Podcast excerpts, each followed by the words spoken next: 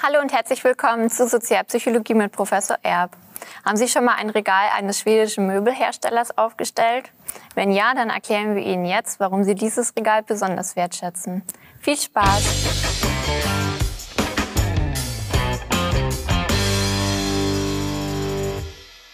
Hallo Jennis. Ja, hallo Judith. Ich habe ja gerade im Intro schon gesagt, dass wir heute über den Effekt eines schwedischen Möbelherstellers, also dem IKEA-Effekt, sprechen möchten. Wir machen jetzt auch keine Werbung, denn der Effekt heißt ja wirklich so.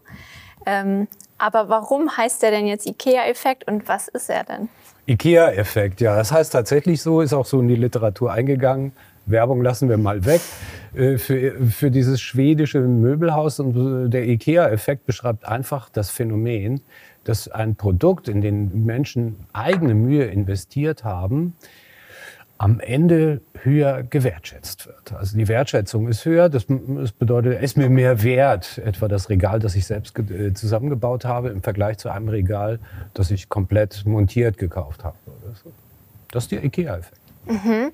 Ist es denn jetzt wirklich die Mühe, die diesen Effekt erklärt? Oder ist irgendwie so eine Sentimentalität oder vielleicht eine Individualisierung der Grund? Denn ich kenne das auch ganz genau. Man hat dann dieses Regal, dann kann man noch eine pastellfarbene Box da einfügen und eine rote Tür. Also Ikea lässt einem da wirklich viele Möglichkeiten, das auch zu individualisieren. Spielt das auch eine Rolle?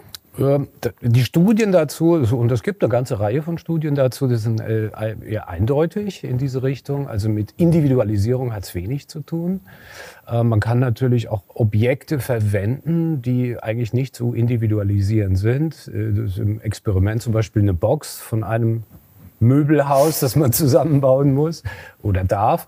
Ähm, und da, da gibt es also keinen Spielraum. Da kann man auch nicht irgendwie Farben verändern. Und äh, trotzdem tritt der Effekt auf. Man vergleicht dann einfach Leute, die dieses, äh, äh, in dem Fall die Box selbst zusammengebaut haben, mit Leuten, die die äh, Box haben oder vorgeführt bekommen und fragt sie, wie viel wärst du bereit dafür zu bezahlen? Mhm. und dann fallen halt immer bei diesen Objekten, bei denen eigene Mühe investiert worden ist, äh, die Preise höher aus. Das ist also, kann man weglegen, individualisieren kann man sowieso, irgendwie anmalen oder einen Aufkleber mhm. drauf und so weiter. Das kennen wir ja. Und das ist ein anderes Phänomen. Ähm, haben wir auch schon mal drüber gesprochen, gibt es auch ein Video dazu, dieses Bedürfnis nach Einzigartigkeit auszudrücken. Wir können das unten auch verlinken. Ähm, das äh, schließen wir mal aus. Äh, dann das zweite war, ach, Sentimentalität. Mhm. Ja, so schöne Erinnerungen aus dem Urlaub. Äh, du hast bestimmt auch schon mal was mitgebracht. Ja, so eine Datteldose aus dem Oman. Die liebe ich auch. Eine Datteldose aus dem Oman, das ist irgendwie ja was Besonderes. Man hat eine schöne Erinnerung daran. Ähm, auch das kann man hier ausschließen, dass Sentimentalität irgendwie eine Rolle spielt. Ähm, das sind eher so, betrifft eher so Mitbringsel aus dem Urlaub oder ein besonderes Geschenk, das letzte Geschenk der verstorbenen Mutter zum Beispiel. Mhm. Und das hat so ein, äh, kriegt dann einen besonderen Wert. Äh, kann man alles ausschließen? Ist es nicht. Was ist denn, der dritte? Ja, genau, mit dem Kompetenzerleben. Also ich baue das ja. auf und dann gibt mir das ja vielleicht auch eine gewisse Selbstbestätigung. Hey, ich habe das Regal ganz alleine aufgebaut und so. Äh, kann das noch eine Rolle spielen? Das ist wirklich notwendig. Das zeigen ebenfalls diese Studien, äh, dass, äh, dass es funktioniert am Ende. Also wenn es nicht funktioniert, wenn man verzweifelt, Manchmal verzweifelt man ja auch, ja. Ne? Also mit Bedienungsanleitung und so und dann äh, den Nippel durch die Lasche ziehen und so weiter. Ähm, wenn man verzweifelt, äh, dann stellt, dieser, äh, stellt sich dieser Effekt einfach nicht ein. Dann ist vorbei. Also ähm, im, am, am, Ende ist natürlich immer der schuld, der die äh, Bedienungsanleitung geschrieben hat. Das ist dann das Möbelhaus oder auch eine andere. Na, wir hatten das ja auch mit der Backmischung äh, aus den 50er Jahren. In den USA ist auch ein bekannte, äh, bekanntes Phänomen. Äh, diese Backmischung war perfekt und ist deswegen nicht so gut gelaufen. Also haben die Hersteller etwas rausgenommen. Äh, man musste dann irgendwie noch frische Eier hinzufügen oder ein paar Löffel Zucker oder ich weiß es nicht im Detail. Ähm, und plötzlich ist aus diesem Kuchen, den jemand anderes hergestellt hat, äh, ein Kuchen geworden, den man selbst hergestellt mhm. hat, in dem man mehr äh, eigene äh, äh, Anstrengung investiert hat. Und dadurch ist der Wert dieses Kuchens, der subjektive Wert dieses Kuchens dann auch gestiegen. Genau das gleiche Phänomen und noch viel älter als das schwedische Möbelhaus, das wir nicht nennen wollen. Ja. ja. ähm, wie ja. kann man das denn jetzt erklären? Also eigentlich ist es ja ein bisschen irrational, wenn das Regal zum Beispiel gleich viel kostet und bei dem anderen muss ich es aber auch noch selbst aufbauen. Jetzt bin ich persönlich auch nicht sonderlich begabt, also ich habe da auch nicht so viel Freude dran ähm, dass ich das dann aber am Ende trotzdem mehr wertschätze als eins, das mir schon fertig geliefert wird. Also ja, das ist auf eine gewisse Weise irrational, wird dann noch irrationaler, wenn man bedenkt, man hat es vielleicht nicht so perfekt aufgebaut. Ja. Das ist dann doch ein bisschen wackelig und das eine äh, Regalbrett äh, äh, ist nicht so perfekt eingebaut.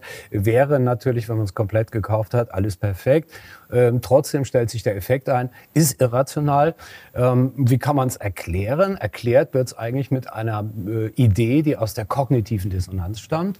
Und was kognitive Dissonanz ist, haben wir auch schon mal in einem mhm. anderen Video erklärt. Äh, haben auch Experimente, können wir alles unten noch verlinken, äh, für die, die sich äh, dafür interessieren.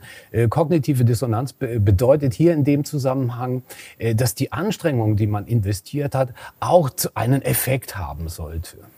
Äh, die klassischen Experimente sind so ein bisschen anders zu dieser, man nennt das Effort Justification, also äh, na, wie sagt man da, Begründung von, oder hilf mir mal, äh, von äh, äh, Effort, also von Anstrengung. Ja, Anstrengung muss begründet werden. Das sind so klassische Experimente. Äh, da fahren dann Leute relativ weit zu einem Konzert zum Beispiel. Das findet nicht im Dorf, im heimischen Dorf statt, sondern äh, in der nächsten größeren Stadt. Ist ein langer Anwe äh, Anreiseweg.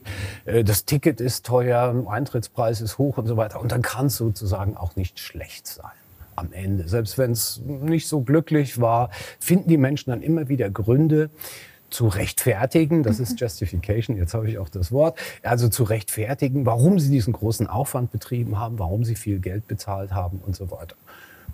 Und so funktioniert es dann bei diesem Regal auch, äh, äh, na, um zu rechtfertigen, den großen Aufwand, den man betrieben hat, in das Aufbauen dieses Regals äh, steigt am Ende auch der Wert. Und dann gibt es keine kognitive Dissonanz zwischen dem, was man an Anstrengung geleistet hat und dem, was man am Ende dafür bekommen hat.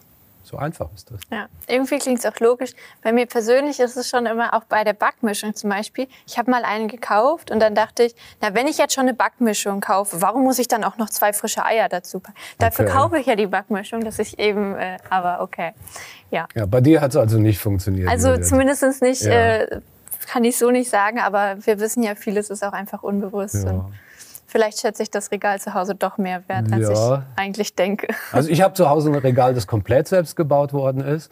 Äh, mit Hilfe, ich alleine habe es nicht gemacht, aber äh, das ist jetzt auch besonders wert. Und wenn jemand zu Besuch kommt, dann sage ich immer, hier, guck mal, ist sogar selbst gebaut, ah, ja, ne? okay. obwohl ich alles andere als ein guter Handwerker bin. Okay. Ja, also, ähm, Klar. Ja. Aber da steckt dann auch mehr Sentimentalität drin und so weiter. Ja, das vielleicht hast du das mit deiner Freundin aufgebaut und genau. dann stehen da deine persönlichen Dinger noch drin. Ja. Ganz genau.